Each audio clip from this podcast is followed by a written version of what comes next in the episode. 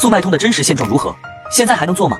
未来发展前景怎样？先带大家回顾一下速卖通的前世今生。全球速卖通从二零一零年成立到现在已经有十三年了，它是中国最大的跨境平台，是阿里巴巴旗下的平台。它的玩法跟某宝差不多，也被称为国际版淘宝。该平台每年的交易量一直呈上升趋势，每天都有来自全球各地的消费者在平台上购买产品。相比其他跨境平台，速卖通在多个国家的购物排名都名列前茅。据最新数据显示，速卖通已成为韩国最受欢迎的购物网站，下载量居第一位，影响力巨大，知名度也在不断提升。在二零二三的速卖通商家峰会上，平台公布的数据显示，三月以来订单量达到历史新高，同比增长了百分之五十。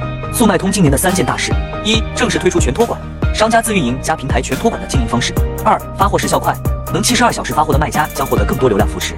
三、提升买家购物体验，让买家更方便的购物，意味着速卖通逐渐重视全球化和品牌化，致力于让中国卖家以更高的品牌形象走向世界。因此，速卖通将会逐渐天猫化，没有产品和资金优势的卖家就会被逐渐淘汰，将推动整个行业往更高水平发展。听完，你觉得速卖通平台好做吗？